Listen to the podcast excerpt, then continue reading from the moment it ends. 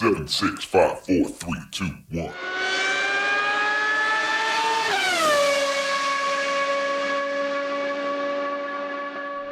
Herzlich willkommen zu Formel Uno, dem Podcast mit Christian, ein spanischer Formel 1-Fan. Und mit Frank, einem deutschen Formel 1-Fan. Und wir wollen uns mal ein kleines bisschen unterhalten über das Rennen in Österreich, den großen Preis der Steiermark. Genau. Wie fandest du den? Ja, es war kein Highlight, oder? Nee, also es hat mich sehr an die alten Zeiten, wo Hamilton das von Anfang bis zum Ende gewonnen hat, mit sehr, sehr viel Abstand. Ich muss zugeben, es war sehr langweilig, obwohl uns beide wahrscheinlich das Ergebnis trotz allem gefallen hat. Ja. Aber es war sehr langweilig, das Rennen, muss man schon sagen. Aber das ist das typische Gerede eines Formel 1-Fans. Erst ist er nicht zufrieden, weil Hamilton vorne wegfährt und jetzt ist plötzlich scheinbar schon die Verstappen-Dominanz zu groß, aber ähm, das kann sich alles ganz schnell ändern. Naja, das, das, ist, das ist anders. Also nicht, dass ich das ändern kann, sondern was du gerade gesagt hast, dass man nie zufrieden ist. Also ich bin generell, ich habe ja zurzeit keinen richtigen, ich bin kein richtiger Fanboy von keinem. Ja? Ja. Ich mag manch einen weniger als den anderen.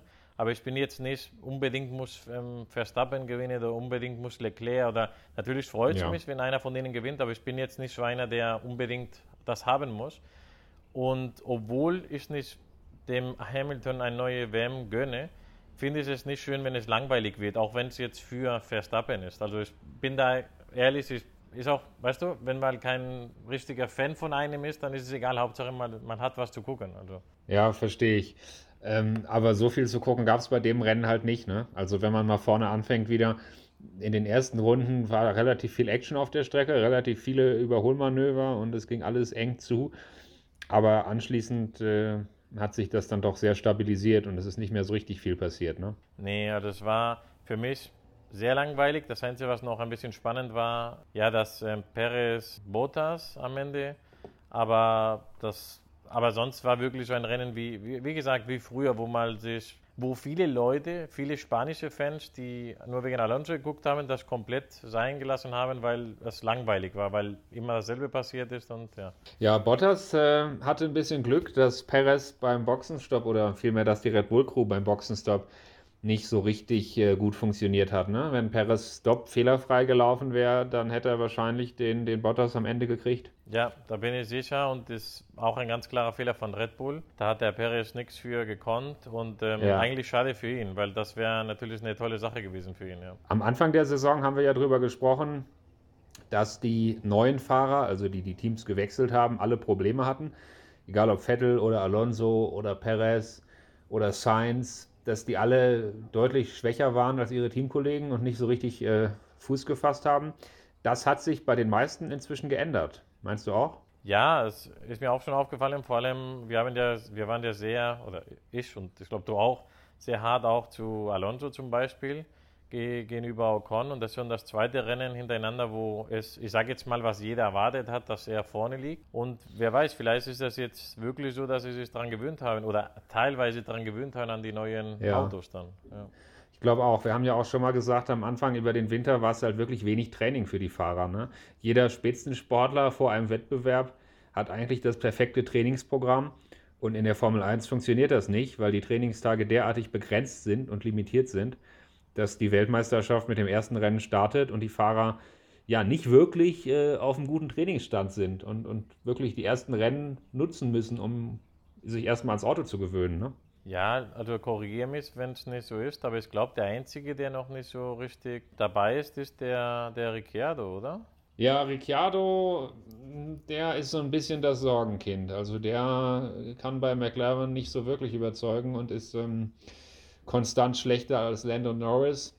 Wobei da natürlich so ein bisschen das Problem ist, dass Lando Norris auch vielleicht echt ein Wunderkind und ein Überflieger ist und ein besonders schwer zu schlagender Teamkollege. Aber nichtsdestotrotz überzeugt Ricciardo nicht und müsste da zumindest deutlich näher dran sein an Norris. Und ähm, das macht mir auch Sorgen, weil wenn da jetzt in den nächsten Rennen nicht der Knoten platzt, dann äh, wird das, glaube ich, kein gutes Ende nehmen mit Ricciardo bei McLaren.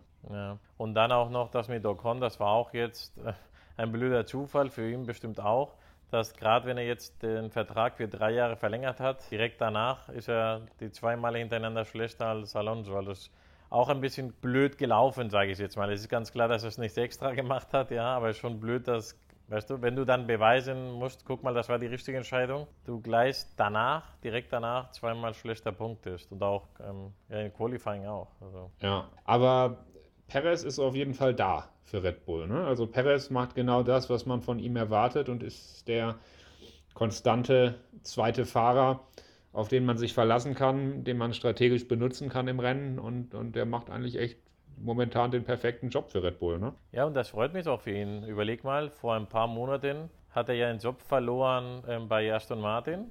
Ja. Und da war nicht klar, ob er überhaupt weiterfahren kann irgendwo. Dann hat er noch einen, den super Sitz bekommen bei Red Bull. Das ist ja einer der guten, die noch frei waren. Und er macht sich, also er macht auch was draus. Also er ist jetzt nicht, er gefährdet jetzt nicht Verstappen, das ist klar. Aber er macht, was er eigentlich machen soll, ein guter Zweiter sein, wenn es geht, auch immer dahinter sein, also zweiter Fahrer, zweiter mhm. Position.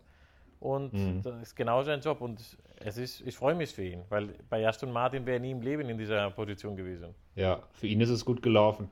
Aber des einen freut, des anderen leid. Ich muss dann immer so ein bisschen an den Alexander Albon denken, der erst bei Alpha Tauri damals noch war, oder damals noch bei Toro Rosso, da hießen sie noch nicht Alpha Tauri, da war es noch Toro Rosso. Äh, dann das Drama um Pierre Gasly bei Red Bull, der dann dort durch äh, Alexander Albon ersetzt wurde. Ja, und im Ergebnis äh, Pierre Gasly immer noch in der Formel 1 und Alexander Albon nicht mehr, ne? Und hat kein ja. Cockpit mehr und ist rausgefallen. Ja. Im Fahrerkarussell hinten rüber gefallen. Um den tut es mir ein bisschen leid, aber so ist es halt. Ne? Es gibt halt immer ein paar, paar mehr potenzielle Formel 1 Top-Fahrer, als es äh, Cockpits zu vergeben gibt. Ja, es ist halt blöd, vor allem wenn man dann, ich will jetzt wieder nicht Namen nennen, aber wenn man Leute sieht, die eigentlich nur da sind, weil die Geld mitbringen können, sei es jetzt wegen den Eltern oder sei es wegen irgendwelchen Firmen, die hinter denen stecken, ja und dass vielleicht gute Fahrer, die halt nicht diese Unterstützung haben, dann leider weg müssen, auch wenn sie es vielleicht mehr verdient hätten. Ist schon traurig, ja.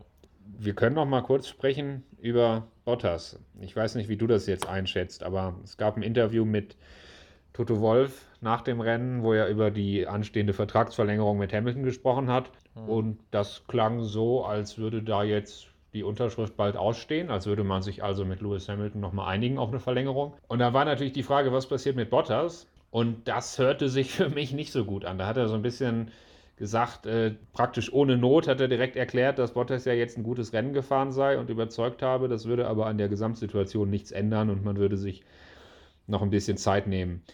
Also er hätte ja auch sagen können, wir wollen Bottas nach wie vor haben, wir stehen zu Valtteri, aber in die Richtung gehen die Aussagen nicht, sondern die Aussagen gehen schon in die Richtung, ja, wir schauen uns das mal weiter an und wir entscheiden dann irgendwann. Und ähm, tja, also ich würde jede Wette eingehen, dass Bottas äh, nächstes Jahr nicht mehr dabei ist. Ja, Mercedes hat ein Problem. Und zwar ist Bottas vielleicht der perfekte Partner für irgendein Alpha-Tier wie, ich sage jetzt mal, wie ein Alonso, wie ein Vettel, wie auch ein Hamilton.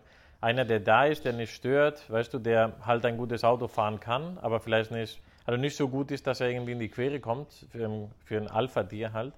Aber das Problem bei Mercedes ist, das Alpha-Tier man weiß ja nicht, ob er jetzt noch dieses Jahr nur macht, ein Jahr mehr, zwei Jahre mehr. Und wenn du dann am Ende einen hast, der nicht mal Position 2 garantieren kann oder 3, ich sage jetzt mal direkt hinter den Kollegen, ja, ja, das ist gefährlich. Und dann kann es sein, dass dann ein neuer, jüngerer Pilot kommt, ja. der auch nicht die Rolle einnehmen kann. Es ist irgendwie, Mercedes muss jetzt nach Ersatz für Hamilton suchen und am besten schon direkt mit rein. Weißt du, wie, wie Ferrari mit ja. Leclerc gemacht hat oder weißt du, also einfach schon mal. Ich denke auch ja, Und Bottas ist ja, das haben wir immer wieder gesagt, Bottas ist ja um Gottes Willen kein schlechter Fahrer. Der hat ja goldene Momente. Der fährt teilweise tolle Pole-Runden und fährt auch gute Rennen, aber eben nicht in der Konstanz, die Mercedes dauerhaft erwartet. Er ist, wie du gesagt hast, nicht die Garantie dafür, den zweiten Platz nach Hause zu fahren. Ja, vor allem bei und so einem Auto, wo, mal, wo der Kollege ganz klar bewiesen hat in den letzten sechs Jahren oder wie auch immer, dass das Auto P1 schaffen kann. Also immer potenziell. Also ja, schwierig für ihn, ähm, gute Chancen für jemand anderes. Bin gespannt, wer dann als Kandidat am Ende das entscheiden wird. Ich glaube nicht, dass er mitmacht, obwohl ich gehört habe, dass Hamilton ihn sich doch noch wünscht als zweiter Fahrer, wenn er verlängert. Das habe ich schon gehört. Mhm. Mhm. Ist mir auch klar, warum. Weil er will ja, bestimmt logisch. nicht so wie was halt allen schon passiert ist, wie jetzt Vettel passiert ist, als er, ich glaube, das war als ähm, Ricciardo reinkam in Red Bull und der dann besser war in manchen Rennen oder bei Leclerc, beim, bei Ferrari, weißt du, die wollen halt nicht jemand, der zu gut ist und die vielleicht dann eventuell sogar rausgehen könnten. Das wäre natürlich tragisch für Hamilton. Aber wir wissen, wir wissen, welcher Name sich aufdrängt und das kann nur George Russell sein. Eigentlich ist es ja das, wo alle mit rechnen, dass es irgendwann bekannt gegeben wird. Äh, vielleicht noch nicht unbedingt jetzt, Anfang Juli, aber irgendwann im späteren Sommer rechnet jeder damit, dass bekannt gegeben wird dass Russell nächstes Jahr bei Mercedes fährt. Aber als zweiter Fahrer? Oder meinst du als Neben Ersatz Hamilton. für Hamilton? Nein, nein. Ich gehe ich geh davon aus, dass Hamilton verlängert. Also so wie ich es jetzt mitbekommen habe, äh, scheint es so zu sein, dass Hamilton nochmal verlängert. Und dann muss man abwarten. Nächstes Jahr sind die Karten neu gemischt. Also die Regeländerung nächstes Jahr. Das ist nicht gesagt. Also selbst wenn, was uns ja irgendwie ein bisschen freuen würde, selbst wenn Red Bull dieses Jahr vielleicht äh, weiterhin stärker ist als Mercedes. Ich will jetzt nicht sagen dominiert, aber, aber selbst wenn Red Bull die Weltmeisterschaft deutlich gewinnen sollte, was ja schon eine Sensation wäre nach den Jahren der Mercedes-Dominanz, ja. dann ist nicht gesagt, dass das nächstes Jahr genauso ausgeht. Ne? Also da sind die Karten wirklich komplett neu, komplett neu gemischt. Nee, und das erwarten auch viele, da freuen sich viele und spekulieren viele drauf. Ich sage jetzt nur Alonso, ich sage jetzt nur Ferrari. Also es gibt schon ein paar Teams, die darauf hoffen und manche wie Alonso, glaube ich, warten auch nur auf diese Änderungen. Und ich sage dir, wenn nächstes Jahr Alonso nicht richtig dabei sein kann, dann wird es wahrscheinlich sein letztes Jahr. Also er ist schon sehr alt für einen Formel-1-Fahrer. Und ich glaube, er hat halt diese Hoffnung, dass er, auch wenn er jetzt kein Weltmeister mehr wird, aber dass er mal ein Rennen noch gewinnt oder so, aber er hat schon genug Geld und ich glaube schon genug gemacht, um da rumzufahren und irgendwie, weißt du, wie in den schlechten Zeiten von McLaren irgendwie ganz hinter ja. mitzufahren. Also. Alonso fährt nur noch zum Spaß und wenn er, wenn er nicht in die Punkte fahren kann, dann macht es ihm keinen Spaß, oder? Das denke ich auch. Ja, ich glaube auch. Also ich glaube, er braucht nicht mehr die WM. Er muss auch nicht gewinnen, aber ich glaube, er will auf keinen Fall irgendein überrundetes Auto sein, GP2-Engine, weißt du? Also er will schon, ja, ja. Was, er, was er diese Woche gemacht hat vielleicht, weißt du, einfach kämpfen und beim Start ja. überholen und dann vielleicht ein bisschen, ja. wie du sagst, er braucht das Geld nicht mehr. Er macht Nein, auch Spaß, Spaß, aber Spaß macht es auch genau. nur, wenn du, wenn du irgendwas erreichst. Also. Genau so sieht es aus. Für manche Fahrer ist natürlich jetzt die Frage, äh, ist es jetzt überhaupt von Vorteil, in ein vermeintlich starkes Team zu wechseln oder bleibt man vielleicht besser bei seinem Mittelfeldteam, ähm, weil man die Hoffnung hat, dass mit den neuen Regeln in der nächsten Saison auch dort vielleicht ein großer Schritt nach vorne gemacht wird. Also das sind so Teams wie McLaren, Lando Norris. Was hat Lando Norris davon, jetzt in den Mercedes zu wechseln, ähm, wenn sie ihn haben wollten? Ich glaube, so jemand wie Lando Norris versucht lieber bei McLaren zu bleiben und dort den Weg nach vorne zu gehen.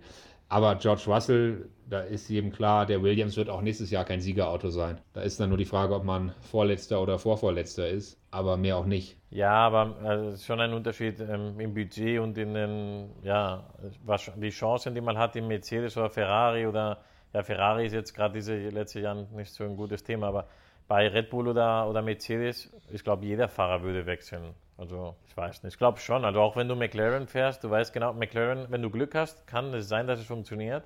Aber richtige Wahrscheinlichkeit oder mehr Wahrscheinlichkeit hast du bei den, die jetzt am besten sind oder die sehr viel Budget haben, wie auch ein Ferrari oder so. Richtig. Und Ferrari hat natürlich den absoluten Drang. Also, die müssen wieder an die Spitze. Ne? Früher oder später werden sie es auch schaffen. Ja, die Woche hat sich das ähm, getagt, Jahrestag, sagt man so, alles 5000 Tage her, dass ähm, Raikkonen Weltmeister wurde mit Ferrari und das letzte Mal, dass ein Ferrari Weltmeister wurde. 5000 Überleg Tage mal. 5000 Tage. Und, und, und das wird nochmal ein Jahr länger dauern, mindestens. Also es kann ja, schon mal. Richtig. Unglaublich für ein Ferrari, das ist schon hart. Aber ich glaube, der hat sich ja auch schon dran gewöhnt. Ich glaube, das war härter am Anfang, weißt du die ersten fünf bis zehn Jahre waren schlimmer als jetzt. Jetzt freuen sie sich, wenn die überhaupt was gewinnen. Keine Ahnung. Ja, es gab ja auch Phasen, also mit Vettel 2018, 2019, wo sie recht gut aussahen. Also wo man auch gedacht hätte, Vettel könnte es jetzt tatsächlich schaffen, mit Ferrari Weltmeister zu werden. Ich meine, sie haben mehrere Rennen gewonnen, sie haben zeitweise die Weltmeisterschaft angeführt. Ähm, ja, aber nach allem, was wir wissen, haben sie eben auch ein bisschen betrogen, ne? Und ähm, als das dann aufhörte und als sie den Motor dann auf einmal doch regelkonform bauen mussten, da kam dann der große Absturz. Und 2020 war ja wirklich der große Absturz und jetzt hat man sich ein bisschen dran gewöhnt und ja, es ist keine Sensation mehr, wenn Ferrari nicht in die Punkte du hast, fährt. Ähm, Alonso vergessen, auch vorher. Ähm, das war ja das Jahr, Klar. wo Red Bull und, und Alonso, also Vettel und Alonso, im letzten Rennen, das in, wo der noch sich gedreht hat, Ja. das weiß ich noch, wie spannend das war, das Rennen. Und da Ja. hätte Ferrari auch nochmal Weltmeister sein können. Und das war wirklich ganz, ganz knapp. Ja. Ja. Jetzt haben wir viel allgemein gesprochen. Vielleicht können wir noch einmal kurz zurückkommen auf das Rennen, auf den großen Preis der Steiermark. Eine Szene hat sich ja ereignet äh, noch vor dem Rennen. Ich glaube, es war im Training. Da hat Bottas sich in der Boxengasse gedreht und hat dafür dann auch seine Startplatzstrafe bekommen. Im zweiten Gang.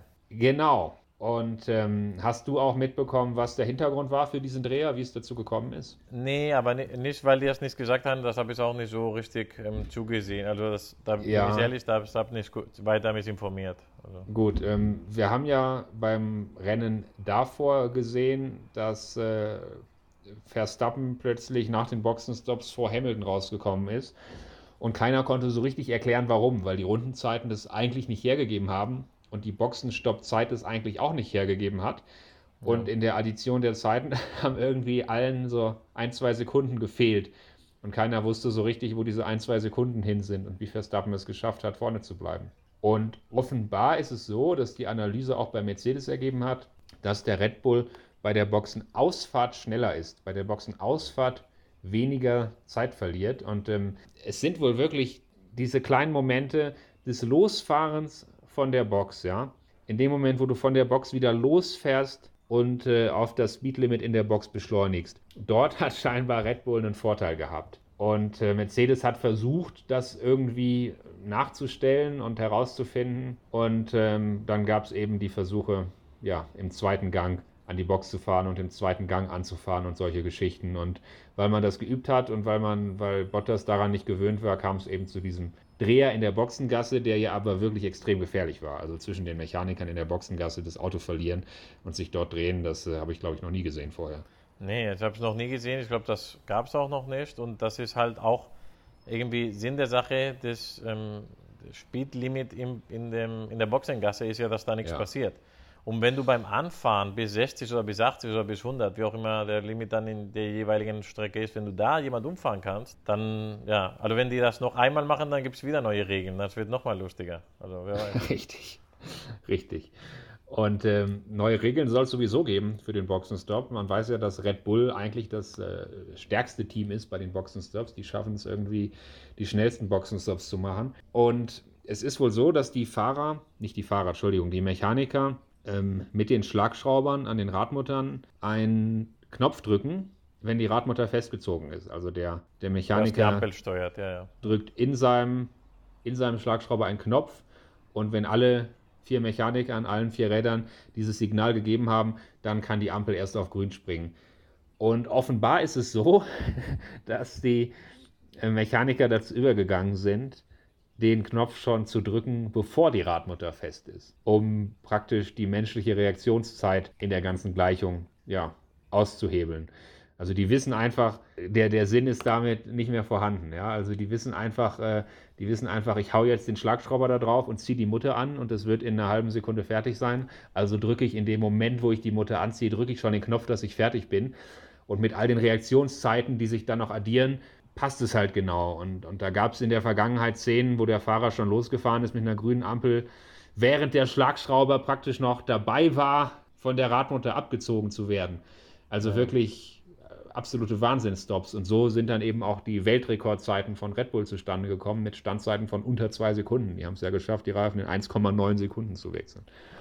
Das könnte auch bald der Geschichte angehören, denn auch dort soll es Regeländerungen geben.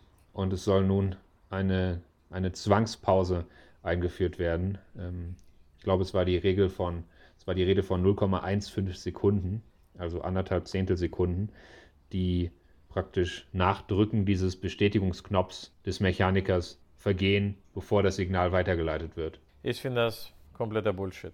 Also, okay, ich finde, es ist gut, man muss die Regeln einhalten und wenn die das vorher machen, dann auch eine schöne Strafe. Das kann man ja alles heutzutage nachvollziehen und gucken. Das ist schon, weil das ist ja eine wichtige Sache. Aber dieses jetzt noch langsamer, am Ende, du, am Ende können sie auch das Auto wechseln, einfach aufsteigen und zum nächsten reinspringen. Du, wie beim Motorrad, wenn es ein Regenrennen ja. weht oder so. Das ist, oder bei, bei der Formel E. Also ich, ich bin dagegen. Es ist gut, Sicherheit ist wichtig.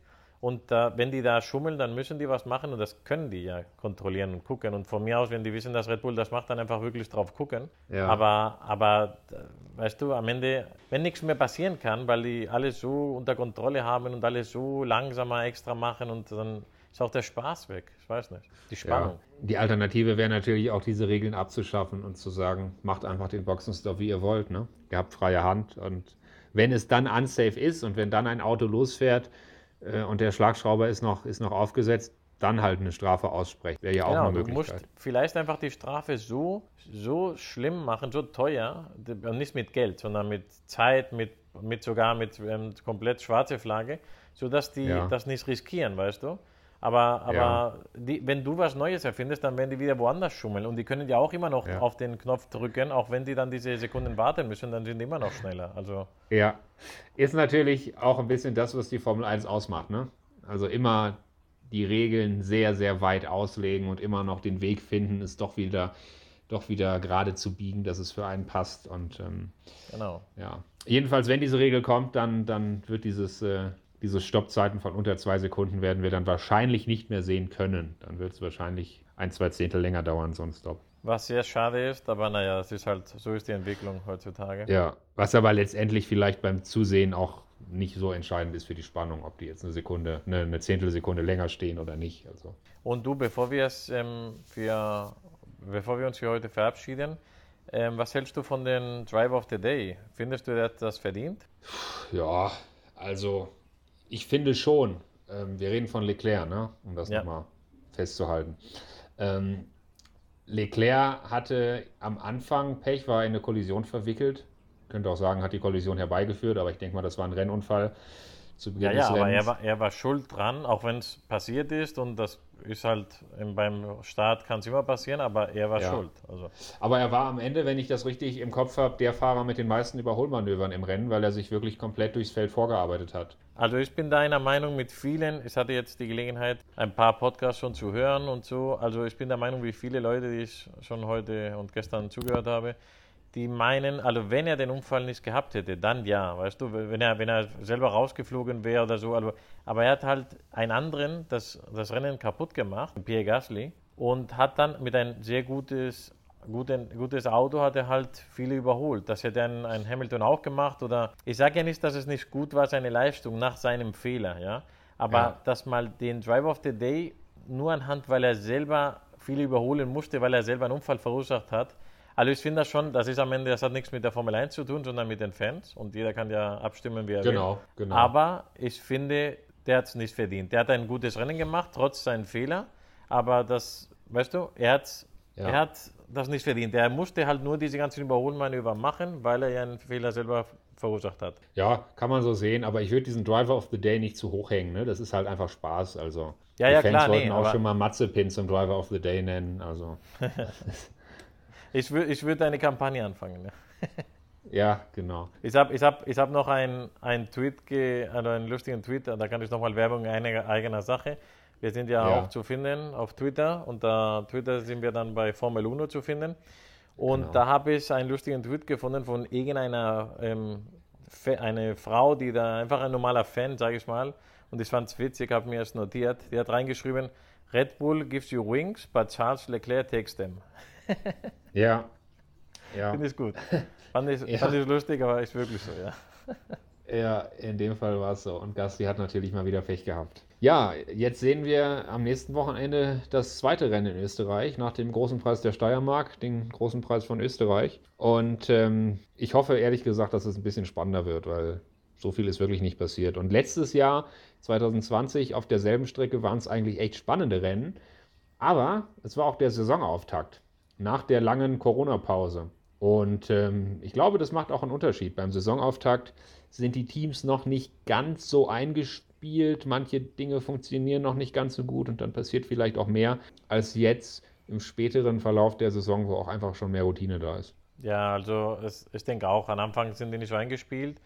Wir können jetzt nur hoffen, aus der Sicht des äh, Spektakels, der Spannung, dass es vielleicht mal regnet oder sowas. Das wenn das nicht passiert, super. Ja, wenn das nicht passiert, dann ich denke mal, das wird ein sehr ähnliches Rennen sein. Mal, mal schauen, weil Bottas ich, ohne. ich halte dagegen. Ich halte dagegen. Ich glaube, selbst unter gleichen Voraussetzungen kann sich, das ist ja auch das Spannende in der Formel 1, selbst unter gleichen Voraussetzungen kann sich so ein Rennen ganz anders entwickeln. Und ich prognostiziere jetzt einfach mal, wir sehen ein deutlich spannenderes Rennen. Ich würde mich freuen und da würde ich auch nicht diskutieren. Ich würde mich sehr freuen, wenn das, oder weil das Rennen war wirklich sehr langweilig. Wir haben ja auch noch die Variable mit Bottas, weil Bottas wurde ja zurückgesetzt, ähm, weil er diese Strafaufstellungspunkte ähm, oder ja, Plätze zurückfallen musste. Ja. Aber wenn nicht, wäre er jetzt weiter gestartet. Das wäre auch sehr spannend gewesen. Hamilton als Dritter. Also da gibt es natürlich noch ein paar Sachen, die sich ändern können, die die ganze Sache spannend machen können. Und ja, also ich würde sagen, wir freuen uns aufs nächste Rennen. Wir hören uns nächste Woche und dann schauen wir mal, wie es gelaufen ist. Machen wir so. Mach's gut, Frank. Also, bis dann, Christian. Ciao. Ciao.